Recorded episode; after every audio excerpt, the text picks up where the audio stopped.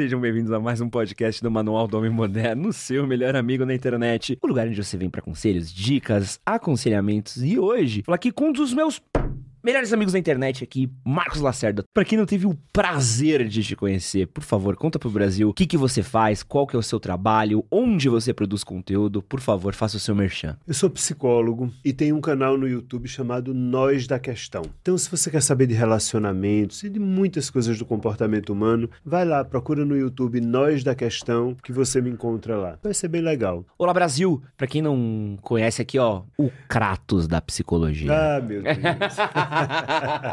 a gente tem que ouvir cada coisa, mas tudo bem. Doutor, eu gosto muito que quando eu fu- eu fui preparar uma mega pauta pra você, Hum, aí eu parei e falei, puta, o papo flui tanto com o Marcos que se eu ficar pirando aqui, eu vou mais escrever, gastar caneta do que qualquer outra coisa. A gente, quando faz uma capa pros convidados, é, a gente tá com esse hábito novo de tentar fazer uma frase de efeito, separar alguma coisa legal que chama atenção, que a gente acha que vai chamar a atenção do nosso público, né? E aí, na hora que foi pro Marcos, eu falei, puta, já sei. Vamos perguntar pro Marcos por que que o amor dói. eu vi a capa, achei divertidíssima. E Marcos, por que que dói tanto? Por que que a gente tem tantas músicas de dores de amor, tantos filmes de dores de amor, tantas discussões de dores de amor, páginas no Instagram? Por que que a gente carrega tanto tempo, tanta mágoa das pessoas? Por que que o amor dói tanto na gente? Porque dificilmente o amor corresponde à nossa fantasia. E a gente tem a fantasia de que vai corresponder. Então, por exemplo, a gente perde algumas dimensões que são importantes. A primeira delas é que a gente inverte uma ordem que para mim é importante.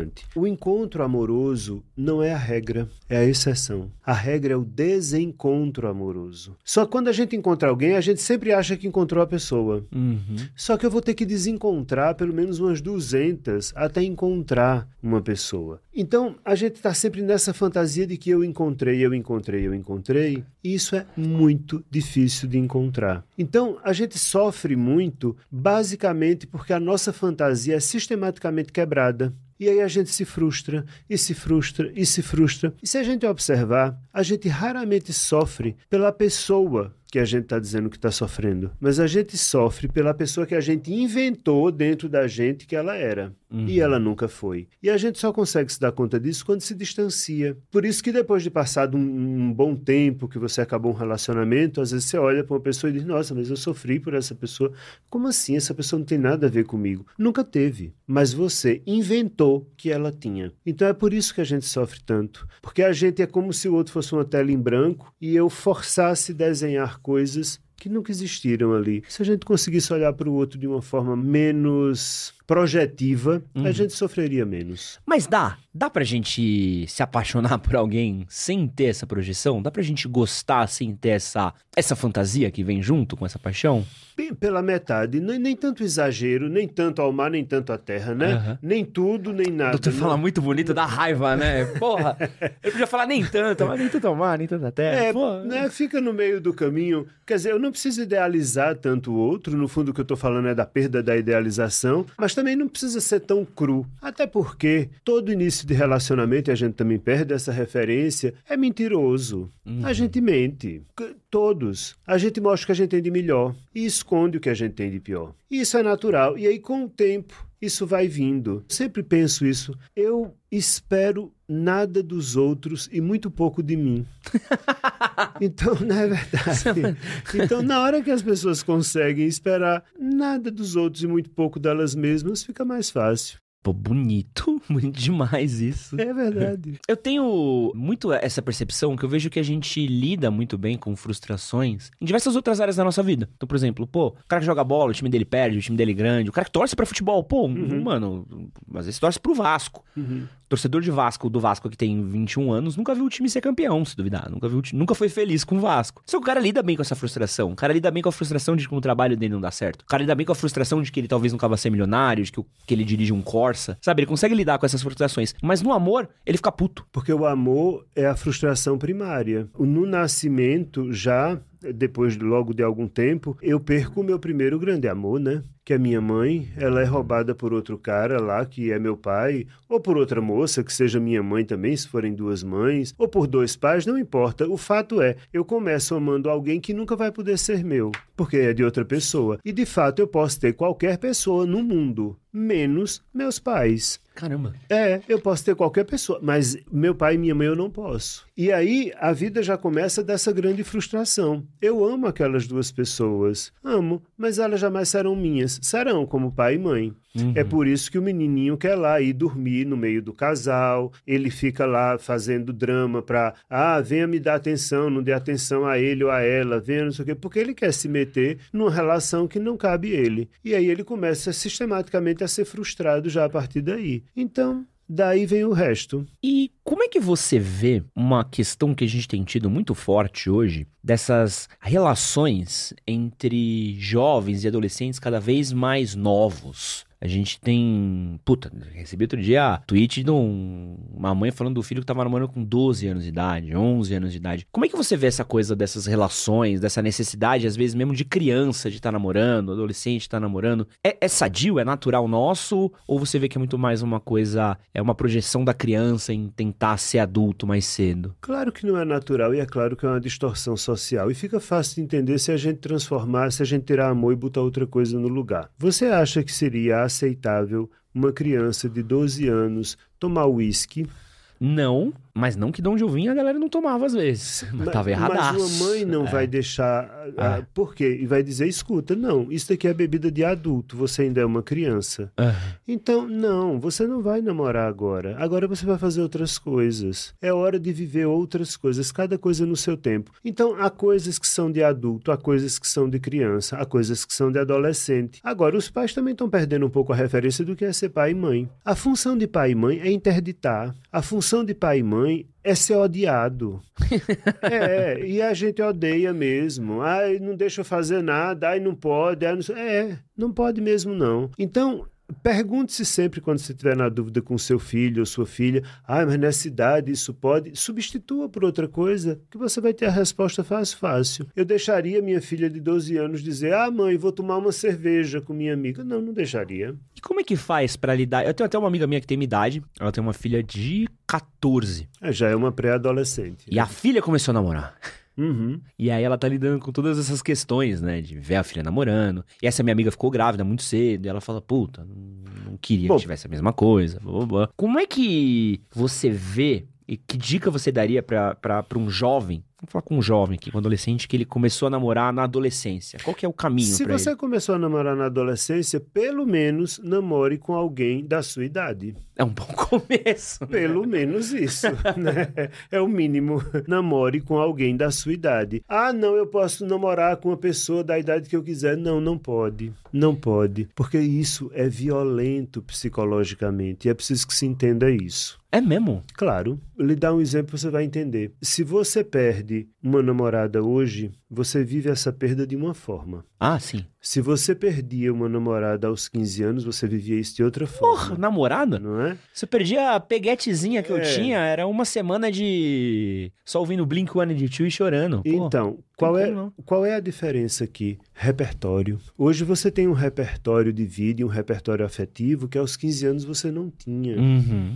Então, eu preciso manter repertórios iguais, pra, porque senão isso é violento psicologicamente. Então, se uma pessoa de 15 está namorando com uma de 25, ela está numa desvantagem incrível. E essa pessoa de 25 tem uma percepção e um repertório de mundo que essa de 15 não tem. Então, por mais que essa de 15 ache que é adulta e que sabe, que sabe, que sabe, não sabe coisa nenhuma. Porque ela não consegue sentir ou viver certas coisas como uma pessoa de 25 consegue. Então ela tem muito menos anticorpos psíquicos. Então, se você quer namorar com alguém aos 14 anos, tudo bem que essa pessoa tenha 14, 15 anos de idade, mas se tiver 18, 19 já vai fazer diferença. E vamos, vamos entrar nessa, que essa é uma pergunta que rola bastante. Qual que é a relação que tem entre idade e relacionamentos? Você acha que tem uma, uma média do puto ideal é ter tanto ou não? A partir de certo ponto, as pessoas A partir tecnicamente. de certo ponto não faz mais diferença. Qual que é o ponto? Vai depender de pessoa para pessoa, mas vamos, vamos botar um ponto de corte, vamos botar 30 anos, né?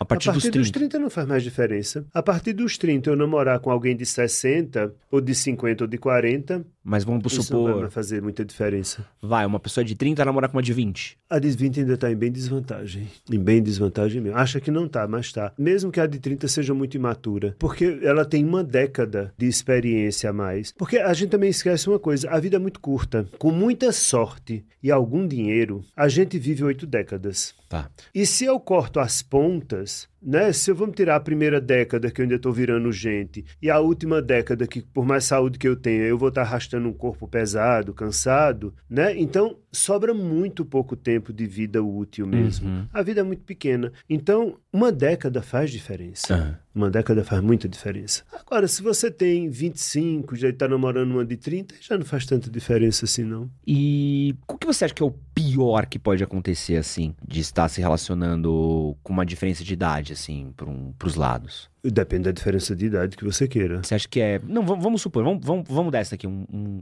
Pô, vou dar aqui. Da minha idade, 35, tô saindo com uma menina que tá na faculdade, por exemplo. Uhum. Você acha que tem uma predisposição. É horrível me dar de exemplo, não vou dar outro exemplo. Um cara de 40 saindo com uma garota de 21 anos, uma coisa assim. Você acha que é predisposição a ser mais manipulada? Você acha que tem alguma coisa de ciúme? Você acha que dá um- uma dependência emocional por um dos Ele lados? vai se dar bem mal. É, o cara vai se dar bem mal? Ele vai se dar bem mal. Se ele estiver realmente apaixonado por ela, ele vai se dar bem mal. Que doideira. Ele vai se dar bem mal por uma questão simples. Ela está num lugar de vida que ele não está mais. Que ele não está mais, ele já passou. Então, se ela está na faculdade, ela não sabe nem o que ela vai fazer da vida dela ainda. Ela ainda tem muita coisa para experimentar. E ela não vai ficar presa a este homem de 40 para sempre. Então, em algum momento, isso será rompido. Porque ela vai querer outras coisas, ou a vida vai levar ela para outro lugar. Ela não sabe nem onde ela vai trabalhar ainda. Você tocou num ponto que eu acho que é muito importante pra gente falar. Ainda dá pra gente acreditar em amor pra sempre? Dá pra acreditar, por exemplo, que eu, eu vejo muito pelos meus tios. Meu, meu tio conheceu minha tia, meu tio tinha 18, minha tia tinha 14. 15, uma coisa assim. Eles ficaram juntos e estão juntos há literalmente 35 anos. Porque eu- eles começaram a namorar no ano que eu nasci. Você acha que ainda existe essa possibilidade desses relacionamentos que durem pra sempre, que, fi- que vigorem? Ainda dá pra acreditar nesse até que a morte os separe? Eu não sei se precisa ser assim, porque eu penso que as pessoas transitam pela vida da gente para ensinar coisas a gente. E há um Uhum. momento em que isso acaba. Há um momento em que, a- a- às vezes, a questão homem e mulher acaba e vira outra coisa. Agora, respondendo à sua pergunta, e não, eu não sou um pessimista nesse caso, dá. Dá para ter um amor para sempre? Dá. Se vocês dois construírem o modelo de vocês. Porque as pessoas acham que só existe um modelo de amor e uma forma de amar. E quer todo mundo entrar nessa caixinha e achar que ela vai funcionar. E não funciona. Não é que é a caixinha que foi ensinada. Então a gente casa, a gente mora na mesma casa, a gente dorme na mesma cama, a gente tem filhos, a gente envelhece e a gente morre juntos. Esse modelo dá para todo mundo? Não, não dá. Então, qual é o modelo de relação que dá para vocês? Só que as pessoas não param para pensar. Elas simplesmente entram nisso e acham que é assim que deve ser. Às vezes tem casamentos que duram muito e podem durar para a vida toda se a gente morar em casas separadas, ou se a gente pelo menos dormir em quartos separados, né? Ou coisas assim, eu não sei, cada um tem que encontrar a sua forma de viver uma relação. Agora imaginar que você vai entrar numa relação com um formato estabelecido pela sociedade e que você vai se encaixar nisso e a outra pessoa também, talvez, mas a custo de muito ódio, né? Tem um casal que eu conheço, os pais de uma amiga minha, que tem uma história muito bonita, que é a Natália. E os pais deles são geógrafos. ge- Quem faz geografia é o quê? Geógrafo. Geógrafo. E eles cuidam de coisa de animal marinho, o pai dela cuida. A mãe dela cuida de umas coisas de animal marinho e o pai cuida de umas coisas de minério, terra tal. Uhum,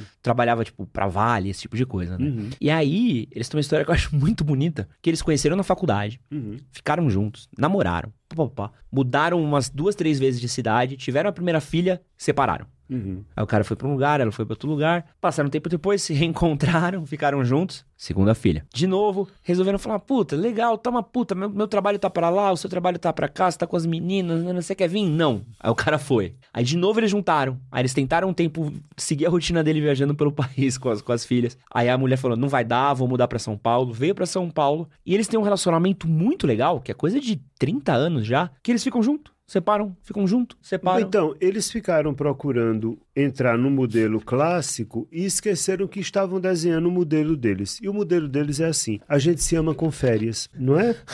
A gente se ama com férias.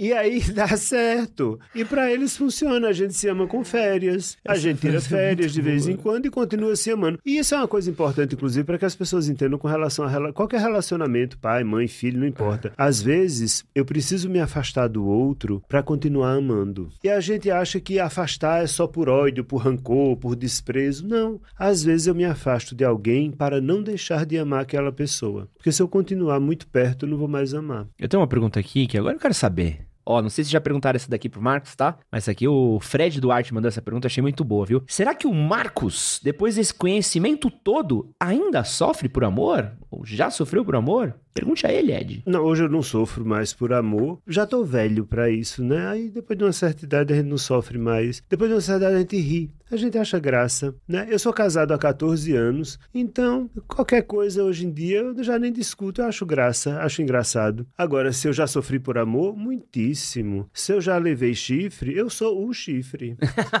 Agora, já sofri muito. Eu já contei isso uma vez, acho que numa live minha. Eu acho que a, a- a- essa foi a coisa mais dolorosa que eu já passei. E aí vale, talvez, como reflexão e exemplo. Eu tava no namoro, ah, encontrei o amor da minha vida. Sempre. E aquele amor, é sempre, né?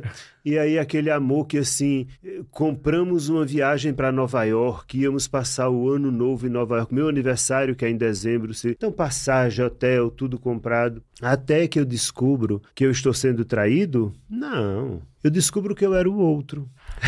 Você que tava colocando chifre? Você era o Ricardão? Eu era o outro, eu não sabia. Eu pensava que eu era a matriz, eu era a filial. Eu não sabia. Ah, Às vésperas de viajar para Nova York, eu descubro que eu sou a filial. Ah, E, e- e como é que você faz pra lidar com esse sofrimento? Como é que você. Qual, qual é a dica que você dá pra. acabei a relação e fui sofrer em Nova York só. Pô, É, esse- né? sofrer em Nova York é sempre uma ótima opção. Então, se é pra sofrer, fui sofrer em Nova York. Mas quem vai sofrer no Anhangabaú? Vai sofrer no glorioso bairro aqui de Arthur Alvim? Qual que é a dica? Não faz diferença. Ponto que é o que Faz você- diferença. Não Faz diferença você ter o Banespa e o Empire State Building tem.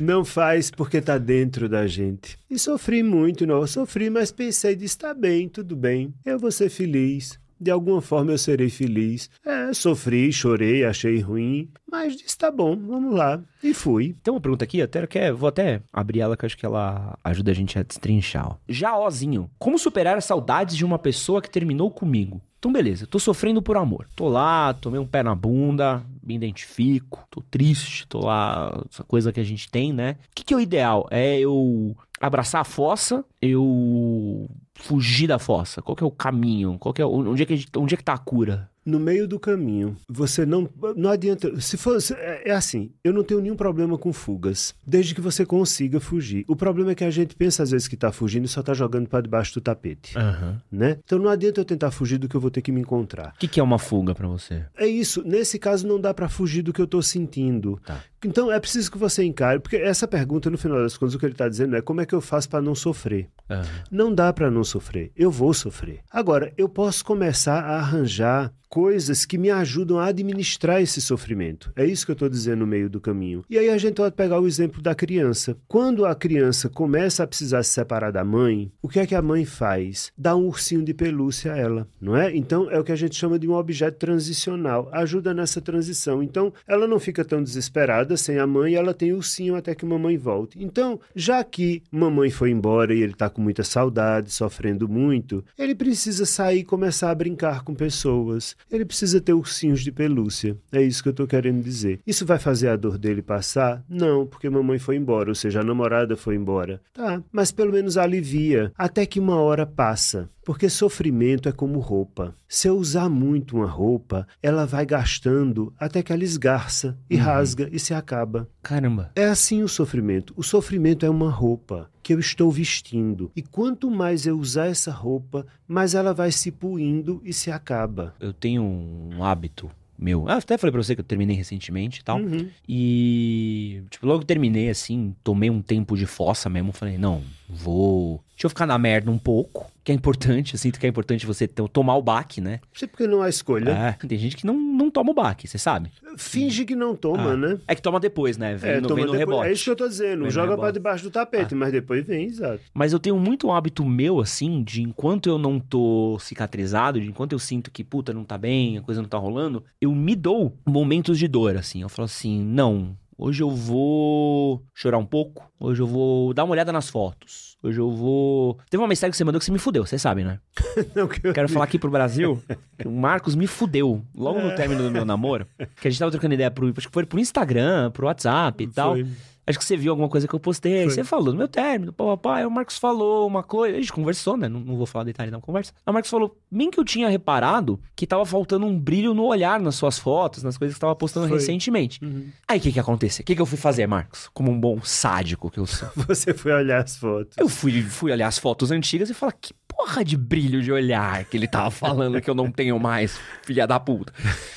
E aí, óbvio que foi, porra, foi olhar a Encontrou. foto e foi. Não encontrei o brilho no olhar. Eu encontrei uma tarde de choro ali. Foi um momento ali que foi. E é aquelas pancadinhas, né? Mas eu sinto que são, são pancadinhas, principalmente esses términos, essas saudades e tudo mais. É que nem poeira, assim, sabe? Tipo, é- ela vai acumulando uns pequenos espaços, assim. E às vezes a gente acha que não tá lá, mas tá lá. Então, pô, eu tive um baque logo após esse meu término de agora, que foi o primeiro domingo que eu não tinha nada marcado. Uhum. Porque eu tinha um domingo que eu tinha ido tirar uma foto, tive domingo que eu tinha de visitar meus pais, domingo eu tinha coisa do trabalho. Você sabe, agenda de, de influenciador é um, é um cu. E tinha um domingo que não tinha nada, assim. E eu fiquei muito triste, muito triste. Daí eu olhei e falei, porra, bicho, por que, que eu tô tão triste assim? Até mesmo de eu não entender, assim. Aí eu falei, puta, que é o primeiro domingo que eu tô em casa e que eu tô sozinho e que eu não tô com a família da minha namorada. E aí eu devo, devo ter que absorver aquele impacto de É. tipo, putz. É, é esse erro que as pessoas cometem. Essa frase, eu estou sozinho. Não, não. Tava falando- com o Edson. Não, sim. É. Esqueceu de Tava você. com o Tobias também. Eu tava com o Tobias Que, que também. ocupa muito espaço. Mas eu entendo o que você está dizendo, mas eu vou te falar, o que as pessoas também não se dão conta é que quando estiver sofrendo muito, fique feliz. É porque você está podendo. Só sofre quem pode. Quem não pode, não sofre, não. Faz sentido. A gente só sofre quando pode. Quando não pode, não sofre. Se um avião passar por uma turbulência, as pessoas ficam assustadas e gritam, não sei o quê. Agora, se o comandante disser assim: olha, é o seguinte, esse negócio está com problema e eu vou ter que fazer um pouso aqui forçado, faz-se um silêncio. E todo mundo se contém, pode ter alguém ali rezando, mas todo mundo fica contido. Quando o avião pousar, se não, não morrer todo mundo, quem sobreviver, aí sim, aí começa a gritar, a chorar, a passar mal, porque pode. Quando você está sofrendo é porque você pode. É porque você está com as contas em dia, você está com a casa ali protegendo, você está com tudo direitinho. Senão você não estaria sofrendo, não. Então, quando sofrer, fique feliz, você está podendo. Vou. Sofrer é luxo. Fico feliz, mas se puder sofrer menos, sempre é um prazer. Não, claro, mas o que eu estou dizendo é que sofrer é luxo. Sim. Não, é. E, e eu sinto que acho que isso talvez seja saudades que esse jovem fale, que é uma coisa que você tem que aprender a lidar também, né? Que são esses pequenos espaços que você precisa que- absorver a pancada também e, e que ele tocar pode a vida, né? Ele pode ter. Eu vou dar um exemplo simples de uma coisa que aconteceu comigo, a minha ignorância. Eu sou psicólogo há 30 anos, Ah, mas eu era recém-formado e eu vi uma menina, a filha de uma moça que trabalhava na casa dos meus pais. E era uma moça muito pobre, muito humilde, e a filha dela morreu, a filha pequena morreu, Aham. o bebê morreu, e ela tinha uma filhinha de eh, acho que 5 anos de idade. E eu fiquei muito impactado com aquilo, porque aquela menina de 5 anos de idade tinha visto o irmãozinho dela pequeno ser velado em cima de uma mesa, com uma vela em cada ponta da mesa. aham. Né? Uma cena muito. Você olha e diz, meu Deus, como assim, né? Então, eu achando que sabia alguma coisa, coitado, fui conversar com a menina, pensando assim, meu Deus, que impacto terá tido isso na menina, né? E aí eu disse, mas olha, fulano, é seu irmãozinho, não é? Tal. E aí você ficou muito triste com isso. Aí ela olhou para mim assim e disse: Eu gostava do meu irmãozinho, mas agora vai sobrar mais leite. Cara, Então eu estava olhando a cena pela minha referência. Então sofre quem pode. Quem não pode estar preocupado que vai sobrar mais leite. Faz superchat quem pode também. E o Nieri aqui fez o superchat pra gente, que é o seguinte: dá pra ser menos exige- exigente? É difícil eu me interessar por alguém. Sou muito criterioso, mas temos controle sobre isso? Quando você. bom, Talvez uma coisa que ajude é se olhar no espelho. Pra querer tanto assim, você tem tanto assim pra dar, né? Você tem certeza? Quer dizer, pra eu achar que eu quero Gisele Bündchen, eu tenho pra oferecer tanto assim. E não tô falando de beleza, não. Aham. Eu tô falando apenas que a gente deve começar a se perguntar se a régua com a qual eu meço o outro é a régua com a qual eu me meço. Porque às vezes a gente não quer uma pessoa que é assim, uma pessoa que é assado, não sei o que, não sei o que. E você é como? Você para para se perguntar como você é? Como, por exemplo, um paciente meu me dizia outro dia, achei isso muito engraçado, ele dizendo que tinha encontrado um cara maravilhoso e que ele achava que esse cara ia dar certo com ele, que tinha se interessado pelo cara, mas que ele não ia investir não, porque certamente o cara não era uma boa pessoa não, porque ele tinha encontrado o cara numa sauna gay. Eu disse, bem, então ele não presta tanto quanto você.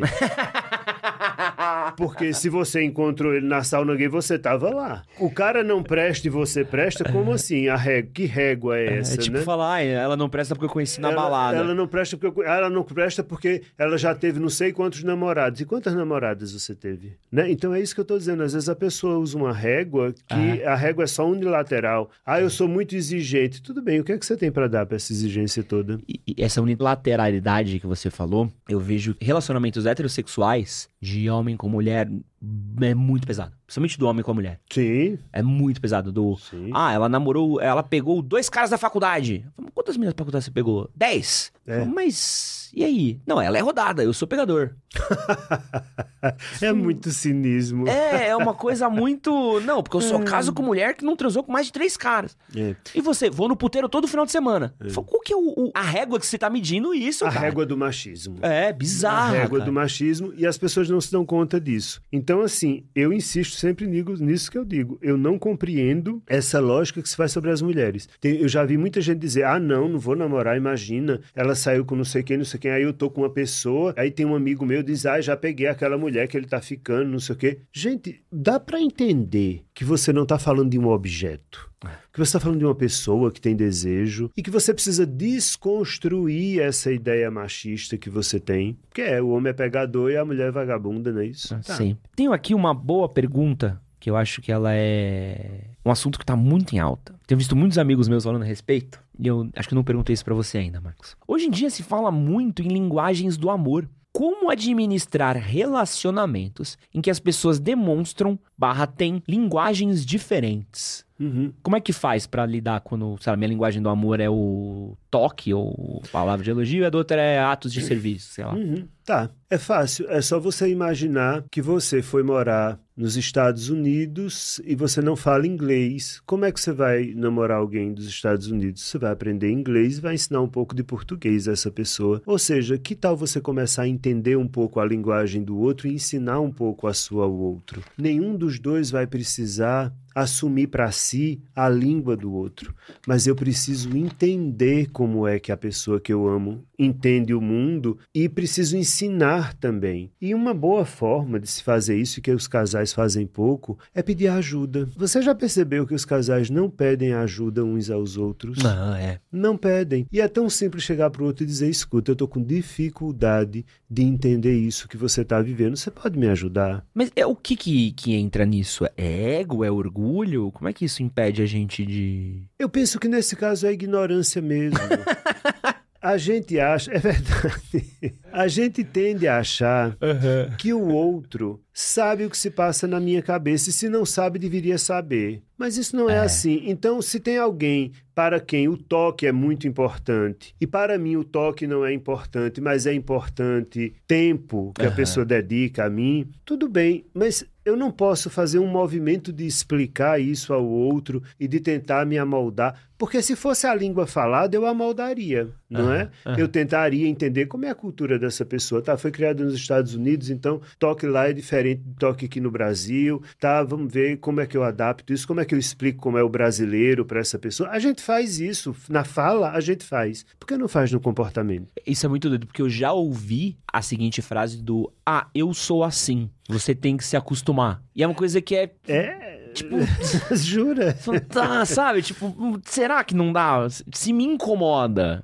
E, e é uma coisa que eu. é, Até, foi até uma troca de diálogo que eu tive. Ah, eu sou assim, tem que se. Eu falei assim, tá, peraí. Então você disse que gosta de mim? Gosto. Beleza. Então eu tô te falando que tem algo que você faz, de certa forma, em certa medida, que me incomoda. Então, tudo bem pra você, gostando de mim, fazer algo que você sabe que me atinge? Não, é porque aí você esqueceu do terceiro elemento. O nós. É o nós. É. Porque quando uma pessoa diz eu sou assim, eu diria, eu entendo que você é assim, mas eu não estou falando de você, eu estou falando de nós. E existem três pessoas nessa relação, pelo menos eu, você e nós. E o nós é uma terceira pessoa, diferente do eu e do você. Por isso que tem coisas na sua vida que não dizem respeito ao nós. Tem coisas na minha vida que não dizem respeito ao nós, mas tem o nós. Então, não me importa se você é assim. É preciso que a gente entenda como é que nós somos. É. Porque na sua vida você até pode ser, mas e na nossa, que é uma terceira vida, é uma outra coisa. E certa vez uma pessoa me disse isso: ah, pau que nasce torto, morre torto. Eu disse: é verdade, mas você não é um pedaço de pau.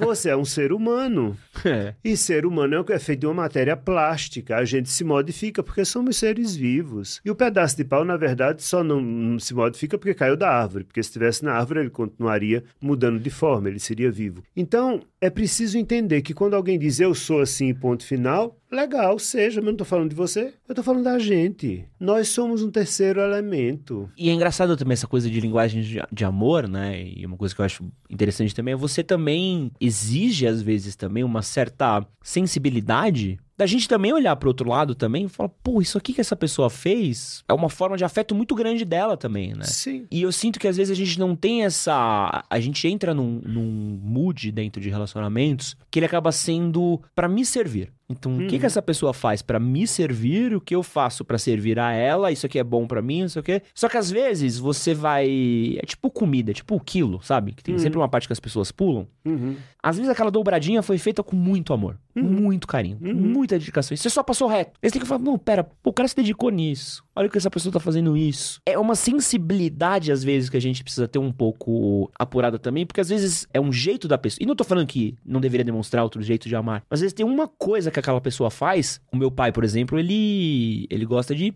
consertar a casa. Uhum. Um jeito ele fala pra minha madrasta que ele ama ela, ele tá sempre reformando a casa. Uhum. Ela fica meio doida? Totalmente. Uhum. Mas ele tá sempre mudando coisa. Se ela fala que tem, ah, aquela porta tá fazendo um barulho. Cinco minutos depois não tá mais. Uhum. E ela entendeu isso. E é importante a gente ter essa sensibilidade, né? É importante e é preciso entender que qualquer coisa que o outro faz tem um valor para o outro. E eu preciso começar a valorizar isso. Eu tenho uma paciente, certo, eh, recentemente me falou uma coisa que eu achei muito interessante. Por sorte, ela se deu conta. Ela começou a reclamar porque o marido dela adora Lego. E agora tá na moda Lego para adulto, né? Sabe o que é Lego, né? Sei, sei, Então, sei. Não, que o Lego pra adulto não tem esse orçamento ainda, não. Pô, então, mas é, é, né, caro aquele negócio, então. Lego pra criança já é caro, É, imagina pra não, adulto. mas então, tem o Titanic em tamanho, tem não sei o que Tem tal. Titanic, sabe? é mesmo?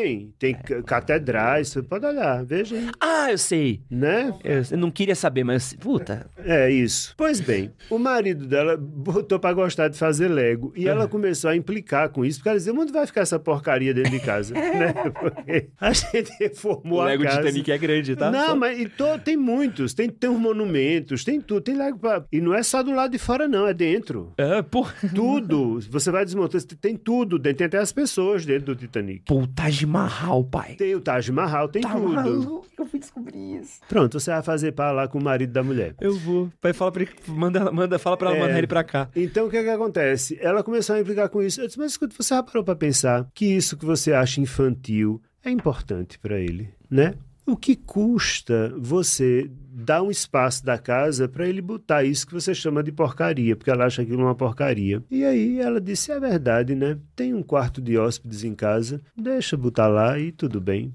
E, né? Mas o que custa, afinal de contas? Nada, né? Confundindo Games aqui mandou um outro superchat. Beijo, Confundindo.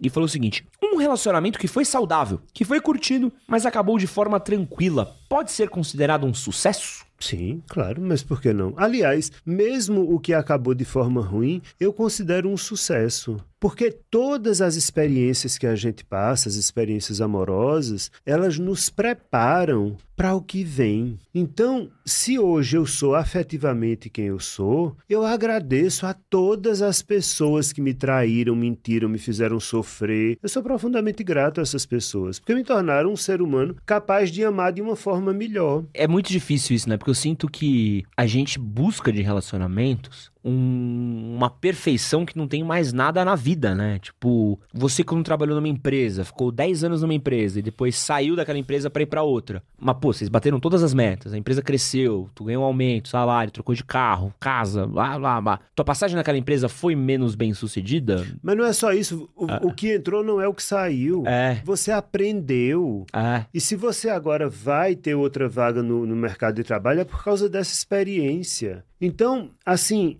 eu acho que as pessoas precisam entender que quem me faz sofrer me ajuda muitíssimo. Eu não estou dizendo que é bom, eu só estou dizendo que é útil. E ajuda mesmo. A vida fica muito mais interessante quando eu aprendo as coisas. Mas sabe qual acho que é o problema na, na sua fala? Acho que a gente falou até algo parecido numa das vezes que a gente gravou e que as pessoas não conseguiram captar. Não é só sofrer, não é só tomar chifre, não é só estar num relacionamento que talvez não tenha sido tão legal, mas é também o nosso processo de aprender, né? Que Sim, mas, sim, claro, não adianta só o outro fazer. A questão é o que é que eu faço com o que o outro fez. um. É. Então eu preciso me perguntar, tá, essa relação acabou, eu tô sofrendo, muito bem. O que é que eu posso aprender com isso? É. Em outra relação, o que é que eu devo fazer diferente? E Aham. pode ser que eu conclua que eu não farei nada diferente. Ou pode ser que eu conclua que eu preciso fazer diferente com os amigos da pessoa próxima que eu me relacionar, ou com a família da próxima pessoa que eu me relacionar. Mas alguma coisa eu aprendo, não é o sofrer pelo sofrer. É. Porque aí é estupidez. Eu preciso ter o mínimo de olhar pra mim e dizer, bem, o que é que essa dor me ensina, né? Não, é, e não falta gente estúpida, você sabe, né?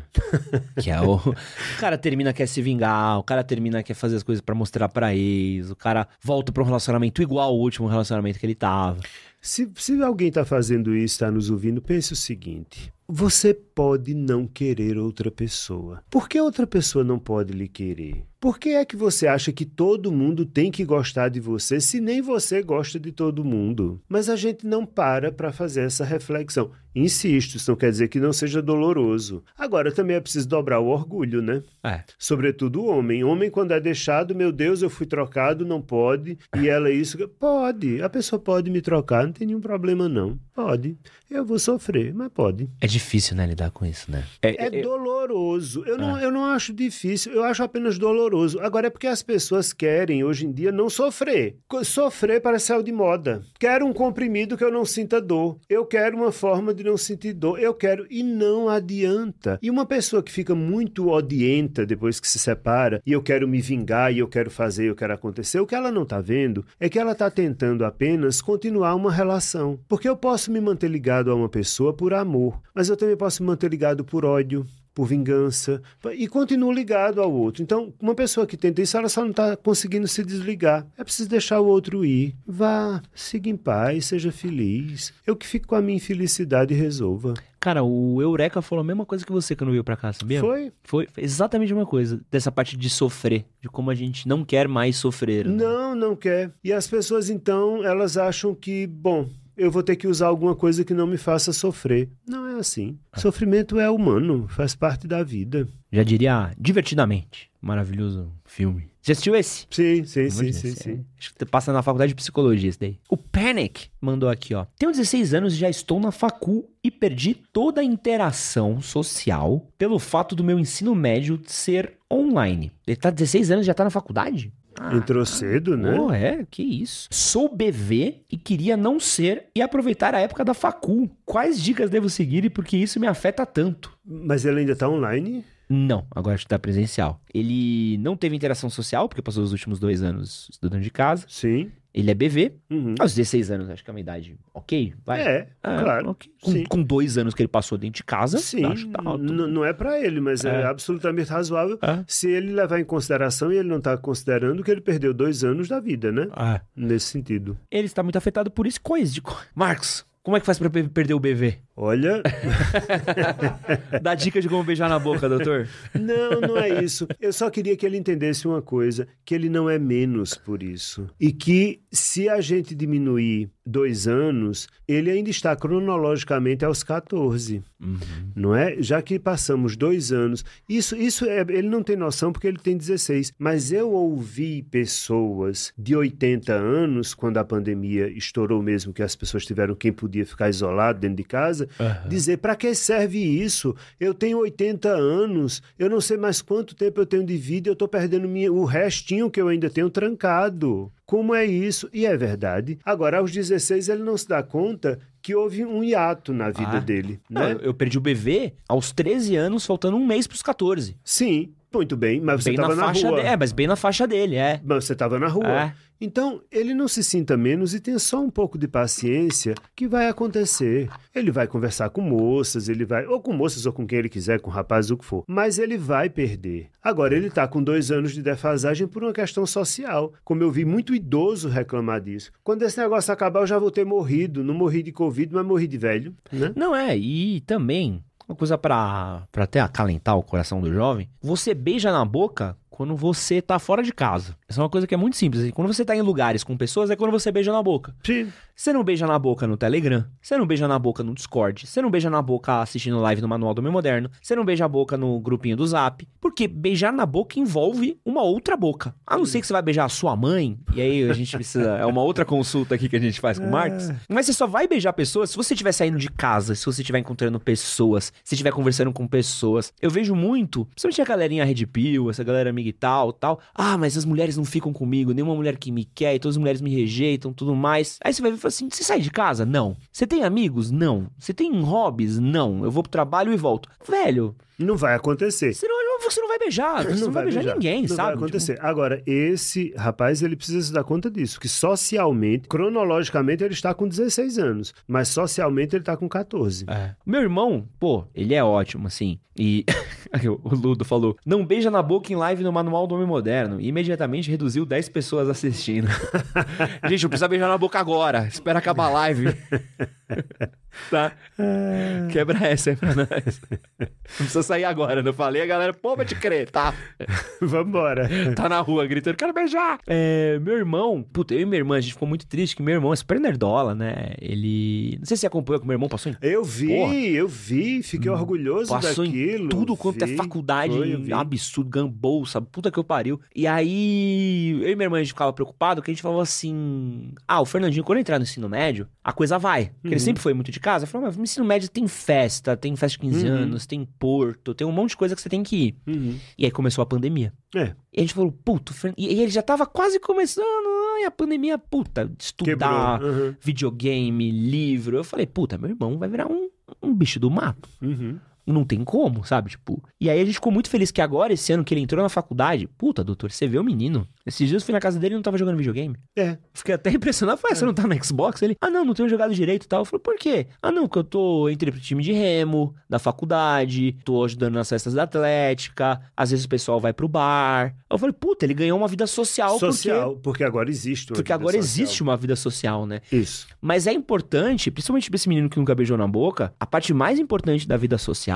que poucas pessoas falam a respeito, que só tem uma vida social quem busca uma vida social. Sim. A vida social não vai te buscar, os hobbies não vão te buscar na sua casa, não vai estar um Não. dia o, o time de remo não vai bater na porta da sua casa, com, te dar um remo e falar, vamos remar. No máximo, entregador de pizza. que olha lá. É. E o iFood ainda vai estar com pressa porque ele precisa entregar É. a próxima entrega, né? Entrega, é. Então, quer beijar na boca? Tenha uma vida social. Vá atrás da sua vida social. Sua vida social não vai vir atrás de você, tá? Primeira vez que você beijou, você lembra? Mas, criatura, claro que eu não me lembro mais dessas alturas da minha Você vida. não lembra? Não, eu não Nem a lembro. pessoa que você beijou? Doutor deve ter beijado tanto na vida que ficou pra trás. Olha, não, não lembro mesmo. Eu tenho, bom, eu tenho 54 anos, vamos lá. Eu tô com 54. Ah, Agora, eu gostava muito, é porque naquele, eu, eu sou, eu sou de um período pré-AIDS, não existia AIDS. Então era legal. A gente podia, né? A gente não, né? Eu sou de um tempo que era, era legal, as coisas eram legais. Não que não tenha voltado a ser, voltou, porque eu tô dizendo não era legal o período que a AIDS não tinha É, solução. foi um pânico, Foi né? um pânico e Ah, tal. ah. Então, mas ali não, eu sou antes daquilo. Então, cara, eu- é porque eu não, eu não sei se pode dizer essa palavra aqui. Bom, mas eu vou dizer qualquer coisa, o YouTube derruba. Eu raparigava muito. Nossa senhora. É mesmo, pa- passou o rodo lá na. na- Nossa senhora. Então eu não tenho a menor ideia de quando é que essa história começou, mas eu gostava muito disso. Eu, eu lembro meio meu bebê. Porque eu, eu pensava que eu ia morrer bebê, sabia? Gente, por que isso? Juro por Deus. Não, quando eu- no meu tempo tudo era tão fácil. Nossa, não, porque eu era uma criança feia, sofria bullying, todos os meus amigos beijavam, beijava, vivia na escola. Eu falei assim, eu nunca vou beijar. Mas, gente, E essa eu história de ser feio, isso não faz o menor sentido. Ah, não, eu eu sempre era fui feio, feio. sou até hoje. Ah, não. e daí? Eu era estragado, eu era judiado. Eu era. Tem um fato. Ah, você é feio, Marcão. Pô, puta cara de Kratos. Não, Puta, Pô, deixar a barba crescer, fazer uma é, trança. que isso, pintar o rosto de branco. Pô, mereço. É, Mas é, é engraçado, né? Porque essa coisa de, de, de beber ainda é isso. Virgindade, então, puta. Homem pira com bagulho de virgindade, Sim. assim. E eu recebi um- uma mensagem esses dias, me veio aqui agora conversando, do cara que é virgem há uns 28 anos. E aí ele mandou uma mensagem, uma mensagem até meio quase desesperadora, assim, do tipo, sou virgem aos 28, queria muito perder a virgindade e tenho medo de falar isso pra uma possível parceira ela não querer ficar comigo. E tenho mais medo ainda de, de tudo que eu perdi por não ter feito até os 28 anos. Então o cara tá sofrendo. O cara tá sofrendo em todas as conjugações verbais, né? O passado, o presente, o, o passado do futuro imperfeito. É, mas ele tá sofrendo sobretudo com a fantasia dele, né? Em primeiro lugar, o que é que eu perdi não existe. Porque não, não existe passado, eu não sei o que teria sido se eu tivesse feito, Ah. simplesmente não existe. É, isso é uma coisa que ele jamais terá acesso, então é uma pura fantasia. Ele não sabe se ele disser a alguém, alguém pode achar isso valoroso, inclusive. Não é? Até porque um- uma pedra, quanto mais rara, mais valor tem. Então, se você acha um paralelepípedo, vale muito pouco, mas se você acha um diamante, vale muito. Um homem virgem aos 20 Tinha um filme, como era? Virgem de 40 anos. N- Não é isso o nome do filme? É Virgem de 40 anos. Não, e às vezes também tem uma, uma coisa. Eu, eu não gosto muito do paralelo da pedra, porque o cara pode usar isso com mulher. E aí vai falar, acaba falando, é, mulher que dá muito é paralelepípedo, mulher que não dá é o diamante. Mas eu acho que tem uma coisa do É, cara. não é bem pensado. Minha, É. minha metáfora é ruim, você tem razão. Mas eu, eu acho que é uma coisa que pode acontecer, e é difícil também pro próprio cara, mas tem uma relação de vulnerabilidade também, de uma quase uma vulnerabilidade emocional do cara que, esse cara de 28 anos, ele falar pra parceira dele, possível parceira dele, sou virgem, papapá, aconteceu isso, isso, isso, isso. Às vezes pra própria parceira vai falar assim, cara, que legal esse cara ter tomado esse lugar de vulnerabilidade pra mim. Porque eu sinto que é uma coisa que muita mina reclama ainda, que é essa coisa muito do cara querer ser o durão, querer ser o cara inatingível, o cara que não fala de sentimento, o cara que não fala de dor, o cara que é sempre perfeito. O homem tem essa coisa de ser muito autocentrada, de ser muito fechado nele mesmo. E esse cara, ele tem uma coisa que, se for rolar com uma possível parceira, é uma conexão muito forte. Sim. Agora, ele também precisa entender que ele precisa fazer sexo pra ele e não para os amigos. É. Né? Porque parece que tem também uma, uma competição aí entre todo mundo já fez, eu não fiz aos 28. Cara, entende o seguinte: a gente, ninguém vive como quer, a gente vive como consegue. Então, se ele conseguiu viver assim, foi assim como ele fez o caminho dele, respeite o caminho que você fez na sua vida. E modifique se não tá bom, mas respeite, não se julgue. O que me incomoda na fala dele, eu acho que é o julgamento. É isso que eu digo que ele tá lutando com a fantasia dele. Ele se julga. Ele tá o tempo inteiro. Ah, nossa, eu sou menos, eu não devia, eu não podia. A gente vive como consegue e não como quer. Tem um peixe de Lego Você ainda tá no Lego. que mexe o rabinho. E mexe o rabo e abre a boca, Porra, cara. brother. Porra, brother. O peixe de Lego me fudeu, cara. Ah, pobre da paciente. Fez escola aqui. Ah, não, que eu tô com a aba aqui das perguntas da Sabrina.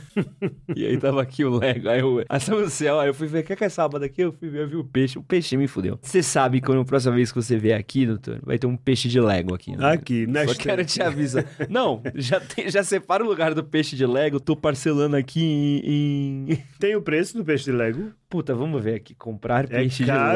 Lego. Vamos ver só qual que. Na loja é caro. Você quer mais caro que um Jordan? Ih, acho que nem tem no Brasil, se duvidar. Ufa. Você escapou, então tem que pagar a promessa. Passamos desse tiro, Gabriel.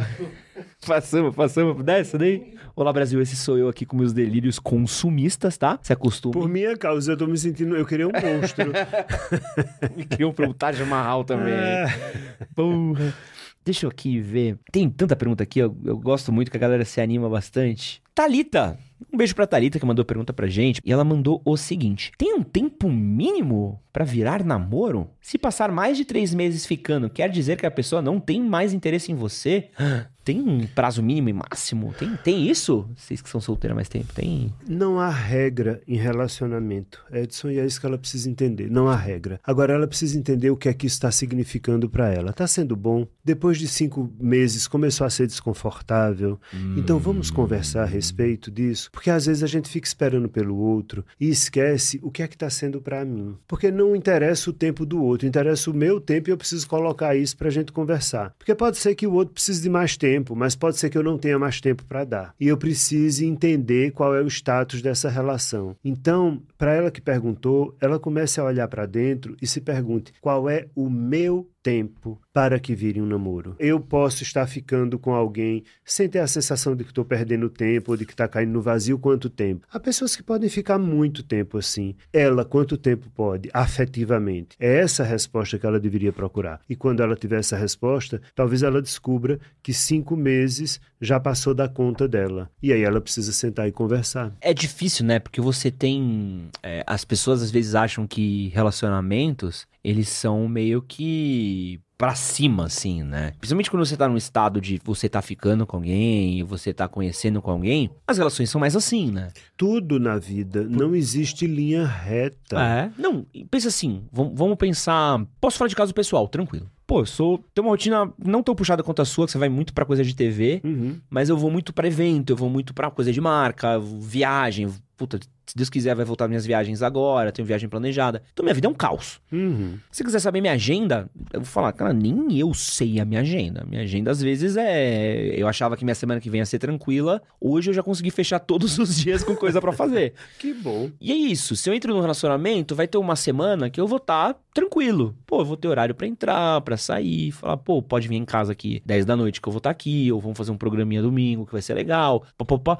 Mas vai ter semana que eu vou falar assim, cara, essa semana eu não vou te ver porque, bicho, eu tô, tô off, tô trabalhando. Pra uma pessoa que já tá num relacionamento, quando eu estava num relacionamento, era uma coisa mais comum, porque a parceira já olha e já fala, ah, eu consigo ter essa percepção de, de que tá acontecendo, porque tá ali no lado a lado, tá conversando todo dia, tudo mais. Mas quando você tá conhecendo alguém, até a pessoa se acostumar com isso, Sim, mas, mas sabe por É. que é difícil de acostumar? Pela, pela busca da linha reta que você fala. é, é isso mesmo. E as pessoas esquecem que nunca vai ser uma linha reta porque nós não somos máquinas. Nós temos afetos. E esses afetos variam. Não precisa nem ser trabalho, como você está colocando. Ah, não, eu, eu, eu posso estar eu posso estar mais mal-humorado. Tem dia que eu quero estar mais sozinho, né? Então assim, homens, lembrem-se, mulheres têm TPM e às vezes a TPM influi, não é verdade? Então, isso faz oscilar a linha. E quando a pessoa esquece disso, aí começa a dizer, meu Deus, o que é que está acontecendo? E às vezes só é um óvulo lá saindo e se Não, e, e às vezes é uma semana que você quer ficar mais sozinho, ou uma semana que você tá mais. Pô, uma semana que você tá focado no estudo. Pô, você não vai responder o zap na mesma intensidade que você tava. e Às vezes você tá. Sua atenção é o zap, entendeu? Tem, tem semana que minha atenção é meu cachorro. Eu não quero dar atenção pra mais ninguém porque eu tô focado no Tobias. Olha, eu vou te dizer, eu tenho horror a essa história das pessoas acharem que você tem que responder o WhatsApp imediatamente. Ninguém- espere isso de mim, porque isso não será assim. Deve ser difícil. Tem gente que fica maluca com história de WhatsApp. Gente, mas eu sou bizarro. do tempo que tinha, você tinha que sair de casa e ir no orelhão pra ligar pra outra pessoa. Cara, eu, eu, eu sinto. E aí, vamos ter um papo de velho aqui rapidão? É bom, só eu vou falar então, né? Não, não, não.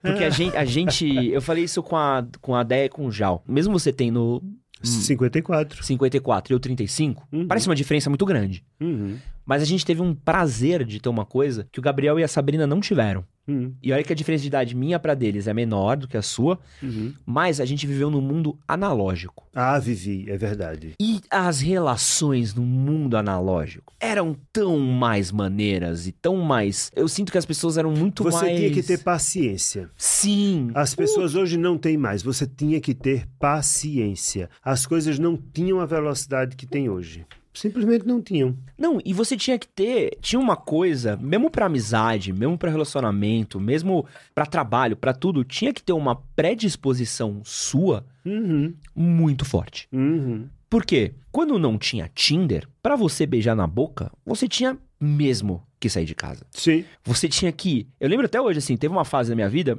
que eu fiquei muito solitário, porque todos os meus amigos entraram na faculdade, eu tava no cursinho, aquele momento que a vida das pessoas descolam e tal. Uhum. E eu ficava assim, eu, eu não tinha rolê pra frequentar na época, porque eu ainda não tinha entrado na faculdade, cursinho, é uma- meus amigos do cursinho eram mais sérios, tá? Era um cursinho super pequeno. Eu falava, cara, eu nunca mais vou beijar na boca, porque eu não tenho rolê. Uhum. Eu não saio de casa, eu não conheço gente. Eu não conhecia pessoas. E a única forma de conhecer era saindo. Era, e. Não existia internet, não tinha nada disso. E aí eu tinha que ir pra lugares, fazer coisas, pra conhecer pessoas, pra voltar a ter uma vida social, pra poder voltar a sair, pra poder conhecer gente, pra poder beijar na boca. E tinha uma coisa muito forte, maravilhosa nessa época, que era incrível de você ter que conhecer a pessoa por quem ela era. Você não tinha um Instagram dela, Uhum. porque hoje a gente tem isso. Hoje, Sim. por exemplo, se eu tô conhecendo uma, Sim. uma A garota, primeira coisa é olhar o Instagram. eu abro o Insta e falo, ah, Claro. beleza, ah, advogada, Sim, sim, sim. ah, vai na praia, Sim. você já vê até de biquíni, fala, pô, gostosa, hein? Sabe, você vai fazendo uma série de coisas Uhum. que antes você via a pessoa de roupa. Você fala, como é que será que é isso? Como é que é isso daqui, sabe? Então, Uhum. tinha uma coisa de você, tipo, deixa eu saber. Por isso que eu acho que opinião política importava muito menos antigamente, visão de mundo. Então, não era mais, não era mais mágico, quase? Não não sei se Você é tinha que nostálgico. ter paciência e você tinha que, se- que fazer o movimento. Hoje em dia as pessoas estão sempre esperando que alguém faça o movimento. É. né? Não, a gente tinha que ser ativo. Hoje em dia as pessoas estão muito mais passivas. Isso é muito ruim. E também não tinha muito essa possibilidade do descarte que tem hoje em dia, não. É. É porque não tinha muita chance, então tinha que ser o que tem. Eu acho isso assim uma coisa. As pessoas reclamam, mas eu estudei fora do país, fiz amizades fora do país. Aí eu queria falar com meus amigos de fora do país, eu tenho que mandar carta. As pessoas não sabem o que é a carta, mas carta a gente pegava um pedaço de papel e escrevia. Botava tal, qual, no envelope. tal qual os maias, né? É, botava no envelope, botava um selo. E uma carta para a Europa levava 15 dias. Meu Deus. 15 para ir, 15 para voltar. Era essa a comunicação. E tudo bem, a gente ficava vivo e continuava amigo e a amizade seguia. Tem uma coisa hoje que eu acho que é o mais difícil, que é você. Essa extensão do virtual, né? Essa coisa muito forte do Sim. seu eu real, seu eu virtual e as duas coisas se misturarem. É meio doido. Eu... Mas não deviam se misturar. É. Não deviam, as pessoas de fato erram nisso. Elas acham que elas vão encontrar a pessoa da internet. Isso é muito curioso. Isso acontece muito comigo no consultório. As pessoas vão lá no canal no Nós da Questão e me veem, e aí quando vão para uma consulta presencial comigo, aí dizem assim: Nossa, mas como o senhor é diferente do canal? Eu digo: Bom, no canal tô editado, né? Aqui não tem edição. Vai fazer como? Sabe qual o problema de te conhecer, Marco? Uhum. Toda vez que a gente grava, eu recebo umas 10 DMs de Ed, você que é amigo do Marcos? Passa o telefone dele pra mim, pra eu, pra eu ser consultado. Ou, tá acontecendo tal coisa? Pergunta pra ele o que que ele... Fala, mano, Aproveita a live e pergunta então. porra, olha o Instagram dele, né? Vai lá na rede dele, não me pede pra ser O mediador. Ah, eu fico puto. Mas tudo bem, é, é sinônimo do seu sucesso, tá? Deixa eu ver aqui uma boa que a gente já não tem. Ah, pá, pá, pá, pá. Aqui, ó. A própria Claudineia perguntou uma coisa que tem a ver com o que a gente tava falando. Conheci uma pessoa em um site de relacionamento. Esse tipo de relação pode dar certo? Pode, claro que pode. É uma nova forma de se relacionar. Agora, as pessoas precisam entender como é que elas encaram os sites de relacionamento. E eu já disse isso, não sei se eu já disse aqui a você, mas eu, eu sempre digo isso. As pessoas ficam muito chateadas porque, ah, deu match, não falou. Ah, não sei o que, desapareceu. Entenda o site de relacionamento como uma festa. Antigamente, quando a gente ia uma festa, festa presencial, era assim: a gente entrava na festa, olhava as pessoas, às vezes os olhares se cruzavam. O olhar se cruzar é dar match. Mas necessariamente eu não ia falar com a pessoa que o Ah, olhar cruzou. ah. E às vezes eu ia falar com a pessoa, aí de repente descobria que não estava afim, passava, ia para outra. Então, o site de relacionamento é uma grande festa, onde você está vendo e conhecendo pessoas. E dali você sai para outra coisa e vai para outra coisa. Mas eu conheço casais que saíram de sites de relacionamento e estão muito bem, obrigado. Ó, a Déia e o Jal se conheceram no Face. Vocês sabiam disso? Falaram aqui na live, se conheceram no Facebook. Olha. Então, Porque é um lugar de ódio, que só tem Bolsominion, e conseguiram se encontrar e se relacionar. Com esses casais que se conheceram no Orkut. É, é doido. O Tinder. E aí, o Tinder também. É que o Tinder também hoje.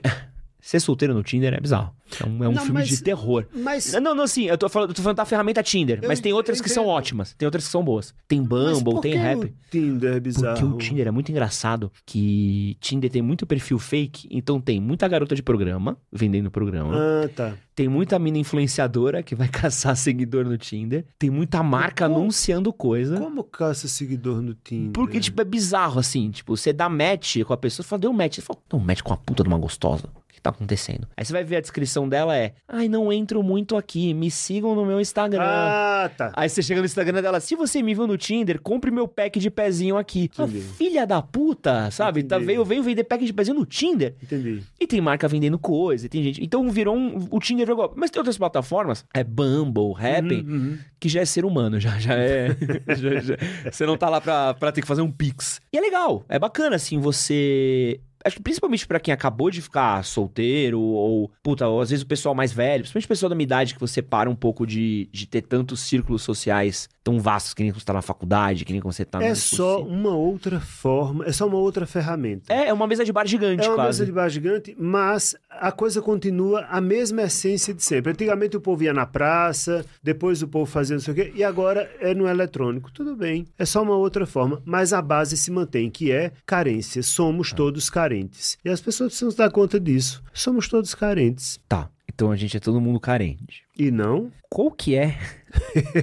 Então eu O- falo por mim. eu Não, sou, não, não, eu não, sou não, um não, velhinho não. carente. Não, eu quero saber. Não, eu, eu sou carente pra porra. Eu hoje preciso de colo, por exemplo. Qual que é o limite da minha carência, assim? Qual que é o, o ponto que é uma carência saudável? Sou um ser humano, me relaciono com outras pessoas. E qual que é o ponto de... Opa, deu, foi demais. O limite, não, nesse caso, não é interno, é externo. Eu tenho uma carência, você disse, hoje eu preciso de colo. Tudo bem, eu preciso de colo. Eu vou ter colo da pessoa que eu quero? Se não, tudo bem, eu preciso procurar outra coisa, eu É. preciso procurar um plano B. É, eu vou pra fazer- luta. É, eu- é, é, né? Então, agora o que não dá é para eu achar que o outro tem obrigação com a minha carência. Essa é que é a questão. É quando as pessoas começam a achar que eu estou carente e você tem a obrigação de resolver isso. Por que, é que você não está resolvendo? Você devia resolver. Você disse que me ama? Então resolva. Não, a carência é minha. E que bom que o outro pode me dar alguma coisa, mas o outro não vai me dar tudo o que eu gostaria que me desse. Eu tenho que fazer a minha parte. E quando eu não puder ter o outro, eu vou ter que ir atrás do plano B, né?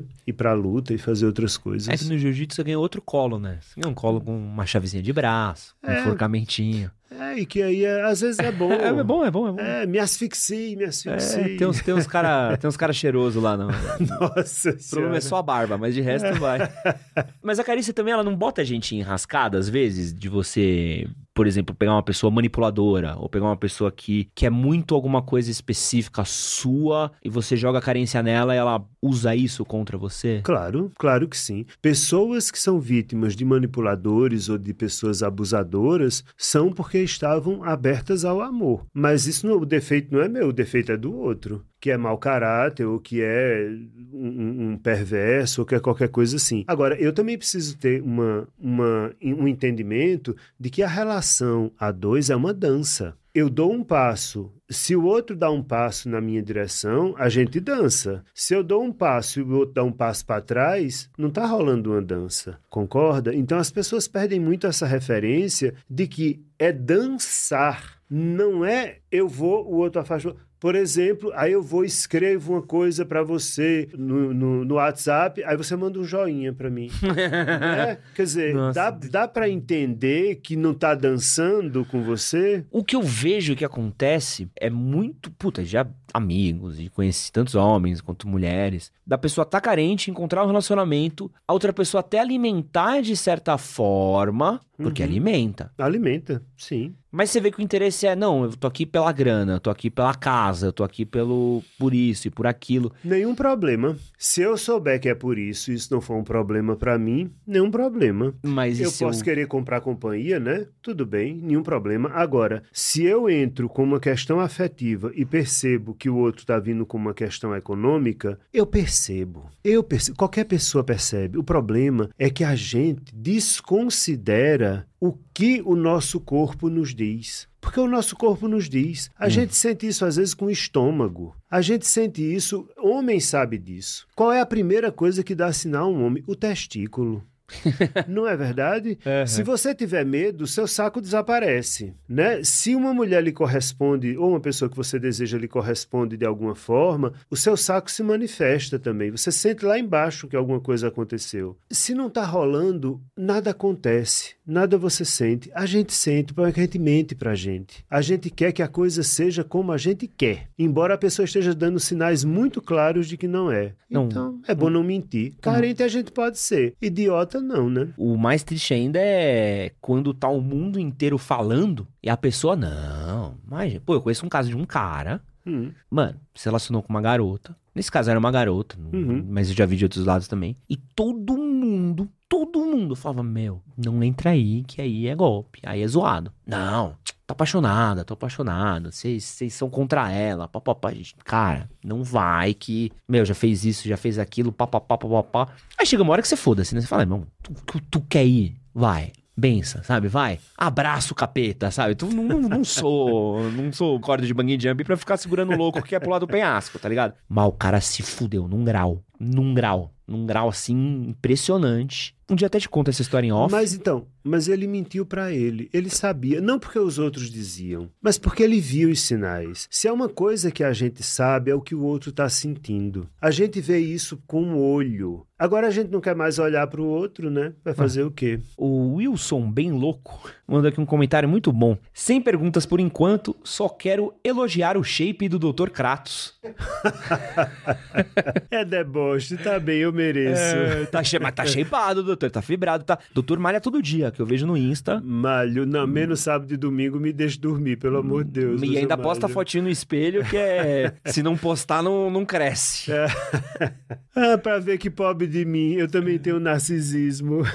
Não, mas é bom, pô. Não tem. é, Tá com a genética boa, né, Gabs? Mas você sabe o que é? Porque depois de uma certa idade, juro, as pessoas vão rir, mas isso é verdade. As pessoas malham assim, ah, eu vou ficar bonito, eu vou ficar, eu vou ficar. Não, eu malho pensando assim. Como eu não gosto de malhar, eu Aham. penso assim, no canto da, da academia, eu imagino que tem assim, uma cadeira de roda. Então eu tenho que fugir da cadeira de roda. Ah. Porque eu tô ficando um velhinho. Então, velho que não malha, perde o tônus muscular. Você começa a comer os músculos, você Aham. sabe disso. Aham. Né? Depois dos 40, você começa a licopenia, vai comendo os seus músculos. Então, se você não malhar, você perde mesmo. Então, você não anda, você não consegue amarrar o sapato, então vamos malhar para fugir. Não, eu tive um. Eu não sei se eu falei pra você que eu tive um machucado ano passado, bizarro na Uhum. perna. E acho que a gente chegou a falar, a gente se conheceu mais ou menos nessa época, acho. É, acho que tá machucado. É. E, cara. É, porque o Tobias tinha acabado de chegar, É, é, é, pode é. crer. Cara, foi um dano psicológico que aquilo me fez. Sim, sim. Que foi. Porque assim, eu tava com 34. Pô, tenho 30. 30 ainda é novo. Uhum. Sabe? E pela primeira vez na vida, eu olhei e falei assim: Cara, eu não sou capaz. Eu dependo. É. Eu dependo. Perder a autonomia é assustador. Isso é assustador. Não, e, e eu lembro de estar aqui no estúdio, eu lembro de vezes de eu estar aqui no estúdio, com a Tali, que trabalhava com a gente aqui na época. Eu precisar pegar uma coisa que fica, tipo, no, no quartinho gamer aqui. Cara, eu não consigo subir a escada. Uhum. Falando, meu, vai pra mim, porque se eu for, Uhum. eu vou parar no caminho de dor. Isso. É muito louco, né? Essa. essa... É muito ruim. É. É muito ruim. E lidar Eu- com esse psicológico, porra, É muito ruim. É difícil, né? É. Eu, eu- Porque você fica prisioneiro dentro do seu corpo. Seu corpo vira uma prisão. Isso é muito ruim. Já passei por isso, é ruim. eu admiro muito jogadores de futebol. O Ronaldo. Eu vi, você já viu o Ronaldo falando de como ele se recuperou da lesão? Não. Puta, ele foi lá no. Num, acho que não sei qual, qual dos dois foi, se for, mas tomara que tenha sido no Pode Pá. Ele contando de quando ele se machucou, todos os médicos falaram pra ele que ele não voltava a jogar bola. Uhum. E ele contando dele fazendo o processo. Ele falou que foi até os Estados Unidos. O cara falou que não. Aí achou um cara que tinha um método experimental. E ele pegou e ele fez. Papapá. E ele vai contando como ele tinha que lidar com a dor de não poder jogar, Sim. de segurar a dor. E é o psicológico falando: desiste, se aposenta. Se se aposentar agora, você já é rico. Sim. É difícil, né, cara? É um. É uma luta contra você mesmo. É. Porque a gente é feito para economizar energia, né? É. Pra ficar na cama assistindo TV e comendo pizza é legal. Mas não dá pra ser assim. Tem que fazer alguma coisa. Porque a gente é uma máquina de movimento. Mas o cérebro da gente quer economizar energia. Ó, o João Gustavo. O que fazer quando a mina é tímida, gosta de você e fica fugindo de você porque ela fica nervosa? Como é que a gente lida com pessoas tímidas? Olha, eu não seria muito invasivo se Tá. eu fosse ele. Acho que talvez ele esteja pegando muito a referência dele, esquecendo a dela. E ele poderia experimentar fazer uma coisa que talvez funcione e que não é muito do- do- da época dele. Ele poderia escrever para ela. Legal. Escrever é legal. Mas não estou falando digitar, não. Eu estou falando escrever. Escreva para ela e mande, comece a mandar coisas para ela, porque isso se chama como se fosse uma aproximação sucessiva. Aham. A, a carta ou o bilhete é uma extensão dele. E aí ele vai começando a chegar perto dela. Né? Começa com a letra dele, começa com a mensagem dele, e ele vai indo se aproximando aos poucos. É respeitar o limite da timidez do outro. Ah, é, é bonito, né? É uma coisa. É porque as pessoas querem tudo muito imediato, né? Mas eu posso dizer, tá, você é tímida, tá bem. Deixa eu ir me aproximando aos poucos, eu vou começando lhe dando minha letra. E depois eu vou lhe dando um pouco mais de mim. Ah, isso é legal, é bonito. Não é? O problema da pessoa tímida é você também entender o. o- é tipo o cachorro bravo, né? Que cachorro bravo você não pode. Não sei se é tem uma história muito específica com cachorro bravo. Minha família criava pitbull, né? Hum, hum. E a gente resgatou alguns pitbulls, cuidou, pá, pá, pá, pá, pá. E cachorro bravo era assim, cara, o cachorro tá intocado ali no canto, deixa ele lá. Uhum. Se tentar enfiar a mão pra tirar o cachorro, Você tá perdido, você claro. tá fudido. O que, que você Uhum. faz? Você, você chega perto da casinha, até o limite que você vê que a o cachorro não te ataca, e você traz o cachorro pra você. Uhum. Então é um dia que você vem com a comida, É, o isso. cachorro não veio, você vai embora.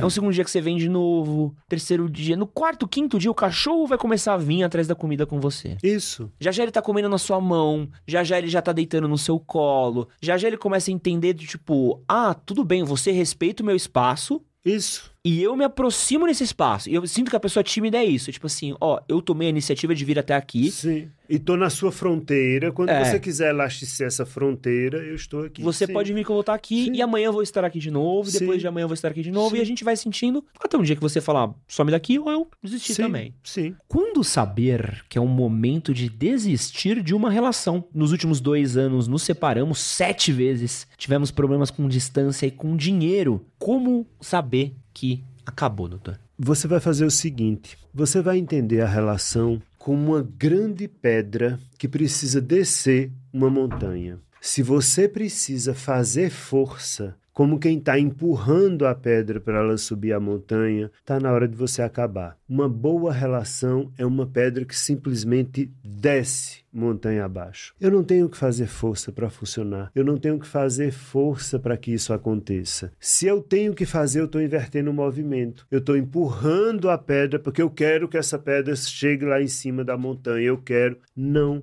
vai chegar. Agora, por que é que é tão difícil para você se perguntar se a gente se separou sete vezes e se a gente voltou tantas vezes, o que é que isso significa nesta relação? O que é que esse jogo, porque tem um jogo que se estabeleceu entre vocês, aonde vale tudo nesse jogo.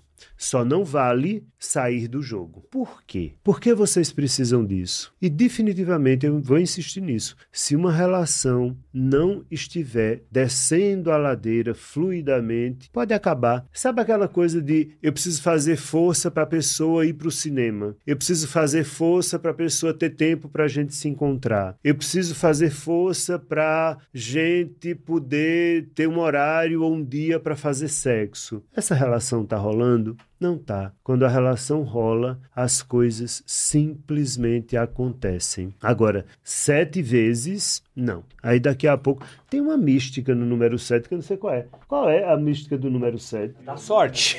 Sete é da sorte. É o número de quê? Da perfeição. Pois Da então perfeição, você. não é o pois três? então, da É o sete, segunda é Bíblia, é o 7. Eu sabia que Caramba. tem alguma coisa bem. Então você transformou o, o número da perfeição na imperfeição. Porque sete vezes. Uh, é o cheio, momento então- perfeito de ir É, embora. É, ou então o momento perfeito de ir embora. Essa é boa.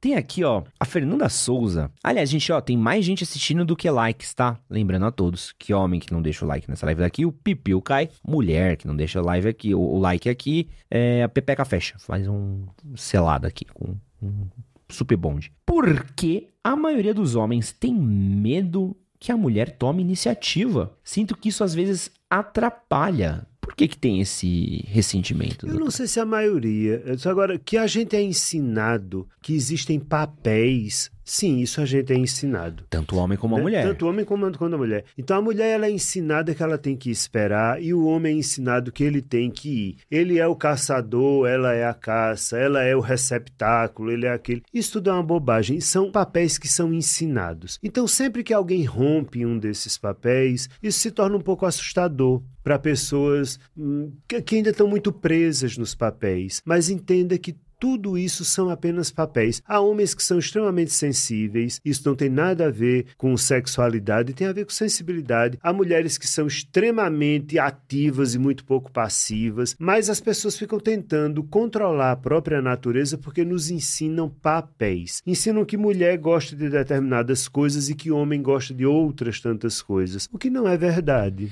E como é que a gente faz para trabalhar isso? Como é que eu consigo. Porque assim, eu entendo o ponto do homem, acho que se o homem parar pra pensar nisso, automaticamente ele já se liberta um pouco. Uhum. Mas acho que a maior dificuldade mesmo deve ser dessa mina. Como é que ela faz pra mostrar pro cara, do tipo, ó, não tem problema nenhum chegar em você, tá? Será que tem um trabalho, algum jeito? Não sei. Bom, se ela quer um jeito, se, se tem alguma mulher assistindo que se sinta dessa forma porque é uma mulher mais, para usar a palavra da moda, empoderada, Aham. ela pode começar a falar sobre isso. Dizer, escute, não tenha medo, não. É porque eu sou assim, você não precisa ter medo, não. Eu não estou tomando o seu lugar de homem. Porque os homens têm muito medo que a mulher tome o lugar deles. Porra, Né? Os homens vivem muito assustados com isso. tem, tem. Hoje em dia, então, tão... Então, é um negócio sério. Eles têm muito medo. Acontece que, eu insisto, os papéis são construções sociais. E é muito bizarro, assim, de conversas que eu já tive solteiro, do tipo. Tá conversando com a pessoa, pá, pá, pá. Aí a pessoa falando assim: Ah, queria te ver ontem. Mas por que que você não me falou que você queria me ver ontem? Não, porque você, falou, você não falou nada, então. É isso, isso, porra, velho.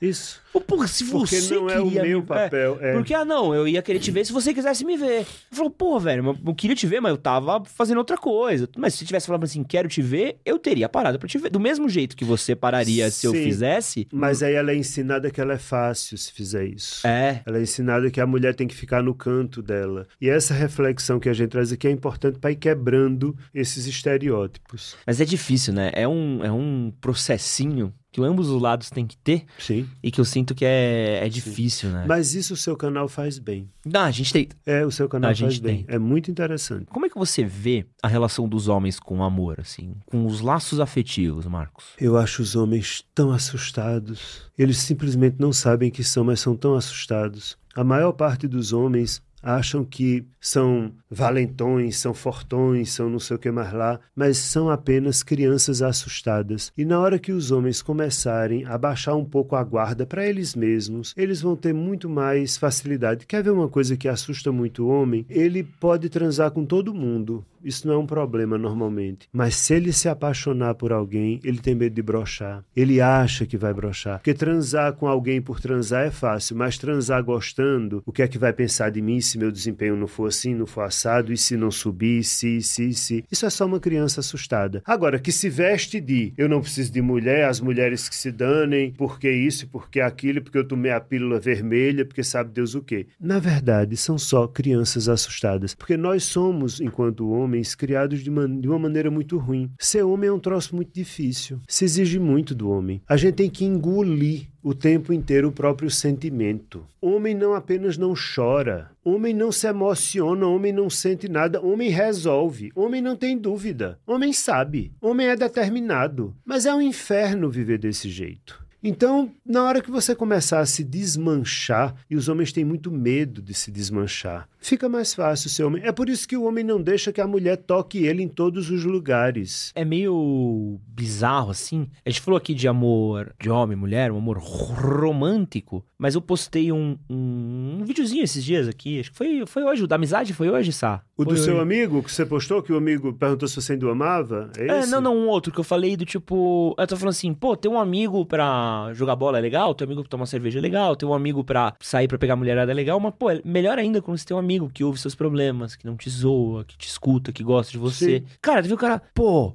Amigo nenhum tem obrigação nenhuma de ouvir o problema dos outros. Vai no psicólogo e não fala comigo. Você fala, brother. que amigo insuportável que você Bem, é, eu não velho. quero você como amigo, Mano, então. como, é que, como é que você me vira e fala isso? Tipo, amigo nenhum tem obrigação de ouvir os seus problemas. É uma frieza. Não, é medo. É. É medo, é medo. Não, e ele tem razão. De fato, amigo nenhum tem obrigação. A gente ouve por amor. É isso. Ouve por amor. Mas aí, na hora que eu admito isso, eu tenho que admitir que eu amo outro homem. Mas ama. Só não ama eroticamente. Mas ama. Mas é difícil, né? É- Eu acho que tem essa coisa muito. Muito. Homem não ama homem. Isso não pode É. existir. E aí fica difícil, né? Eu vi um, um, um estudo muito legal. Eu achei isso muito bizarro, assim. Isso já faz um tempinho. Mas uma revista norte-americana de cinema, né? Um site, na verdade. Eles fizeram uma contabilização de abraços em filmes de Hollywood entre homens. Nossa, que legal. E aí? Muito pouco, né? Nada. Nada. Foi assim. tirando quando é entre pai e filho, ou homem e mulher, não tem, não tem homem se abraçando e tudo mais. Tudo bem que aqui no Brasil a gente tem uma relação mais, mais afetuosa de abraçar. Se chegou aqui, a gente se abraçou e tudo mais. Eles lá fora têm uma, um distanciamento Mas é, um, mas é um abraço pela metade. É. É abraço pela metade. Não abraça, homem não abraça inteiro. Não é que abraça aqui de abraça, ladinho, né? abraça de lado, É. abraça só afastando, Ah. porque se abraçar muito perto, esse negócio não dá certo. É medo. Eu, eu- Medo de se derreter, medo de se desmanchar. eu gosto daquele abraço com. Com Tá. acolhimento. Não, não. Abraço com acolhimento é legal, mas tô falando, o, o meu abraço errado favorito é aquele que o cara só estica um bracinho assim, ó. Os dois esticam um bracinho assim, faz um papá, dá dois tapinhas nas costas. Sabe qual que é? Que você vem aqui, ó. É, Aí- E o tapinha nas costas ainda tem a função de ele colocar ainda mais distante. É. né? Porque nem acolhe. Porque se fosse para acolher, não faria assim. Faria sim, pegaria. Não pode pegar. Os homens precisam parar de ter medo. Nem tudo, é... nem tudo não. As coisas não fazem, não, não, não são é, ligadas à sexualidade. Não precisam ser. Podem ser ligadas ao afeto. Afeto e sexualidade não estão colados. É difícil, né? Existe afeto sem sexualidade, existe sexualidade sem afeto. E qual que você acha que é o maior desafio emocional pros homens nessa geração que a gente tá vivendo? Entender que homens e mulheres são iguais. Entender isso definitivamente é o maior desafio. E são. E são mesmo. Óbvio que há diferenças físicas, óbvio que há diferenças, mas não há diferenças emocionais. Os homens querem as mesmas coisas que as mulheres querem. E ponto final. É por isso que eu acho muito interessante quando as mulheres dizem: ah, nenhum homem presta, todo homem trai, todo homem. Né?" Bom, se isso é verdade, a matemática não fecha, porque se nenhum homem presta e todos traem, eles traem com quem? Entre si, alguns, mas não todos, Chama certamente. Né? Então, então, é é preciso que as mulheres desejem a mesma coisa, senão todos os homens não podem fazer isso. Somos absolutamente iguais. E na hora que entendermos isso, vamos nos tratar melhor, nos respeitar melhor. Vamos entender que agora o problema é abrir mão do poder, né? Porque isso seria abrir mão do poder social que o homem tem. E sim, nós temos muito mais poder social do que as mulheres. E tá longe de equiparar, né? Tá bem longe. Se você pegar os dados do IBGE, você vai ver que esses dados que eu estou dizendo são antigos, mas os mais novos não devem estar, com certeza não está diferente. Você vai ver que homem branco ganha mais do que mulher branca, mulher branca ganha mais do que homem negro e homem negro ganha mais do que mulher negra. Ou seja, a mulher sempre está em posição de inferioridade. E se a cor da pele for negra, se você nascer mulher e negra no Brasil, Não, e, e- tem um caso até mais recente que a gente pode ver com do próprio diretor da Cara, ali é um absurdo, assim. Você vê todo o esquema que foi montado. Aquilo é um esquema montado pro cara ascender em poder. E, e ascender em poder não é só dinheiro, não é só capital político, mas é também é, esse poder sexual que quer ter. Então, cara, eu tava vendo, não sei se você chegou a ler alguns relatos. Sim. É coisa absurda Sim. de as funcionárias bonitas iam viajar com ele. Não eram as mais qualificadas, não eram com melhor desempenho, não eram as que tinham um Uhum. melhor network, eram as mais bonitas, por quê? Era tudo uma arapuca que ele armava Uhum. pra tentar levar as mulheres pra, pra cama, ou Hum. ir passar a mão, e assediar e tudo mais. Os Estados Unidos teve um caso muito recente agora com uma empresa de videogame, que é a Activision. Cara, uma rede inteira de diretores Uhum. que assediavam os funcionários mulheres. Promoção era só entre funcionários homens, as funcionárias mulheres não subiam. E era tipo isso, assim, era o poder dos caras, não era só o poder de chefe com funcionário, não era Uhum. só o poder de dinheiro, era esse poder de querer achar do tipo, ó, não basta só o seu, seu chefe. Uhum. Eu tenho que poder te comer também. Sim, mas por quê? Porque você é coisa. É. Né? Então, assim, eu não sei se eu já contei isso a você, a história da, da academia que eu me meti na conversa de Não, dois não, caras. não, não. Ah, eu sou muito chato. Isso é incrível, doutor. Chato eu não permito É, eu estava na academia e eu vi dois caras conversando e eu só ouvi uma frase que um deles disse, uma frase muito batida. Ah, tem coisa melhor do que mulher. Aí eu não, eu não resisti, eu me meti na conversa. Eu disse, tem, torta de chocolate. Porra, como assim? Eu disse, porque mulher não é coisa. Mulher não é objeto, mulher é sujeito. Aham. Então tem muita coisa melhor. Mulher não é coisa. Não, é um jeito de falar. Eu disse, não, cada palavra é uma definição e fala de um sentimento. Você de fato acha que mulher é coisa. E mulher não é coisa. Não tem coisa melhor do que mulher, porque é coisa. É sujeito, não é objeto, mas é tratada como objeto. É isso. É uma escrava, é uma coisa que eu posso levar para viajar comigo, porque eu sou o chefe, e aí eu posso usar esse objeto como eu quiser, como eu posso usar esse copo, como eu posso usar essa jarra. E quando eu não quiser mais, eu jogo fora. Posso quebrar, inclusive, a jarra se eu quiser. É por isso que se matam mulheres, porque ela é um objeto, e esse objeto se rebelou contra mim, não quer mais ser meu objeto, então eu vou quebrar esse objeto. Aí eu vou lá e quebro o objeto. Marcos, muito obrigado pela sua presença. Tava muito. Desde que a gente começou o podcast, eu falo aqui que você era uma das pessoas que eu mais queria trazer pra cá. Obrigado, querido. E a gente chegou carinho. até a gravar na época que a gente tava gravando só uma vez por semana. Eu falei, puta, meu.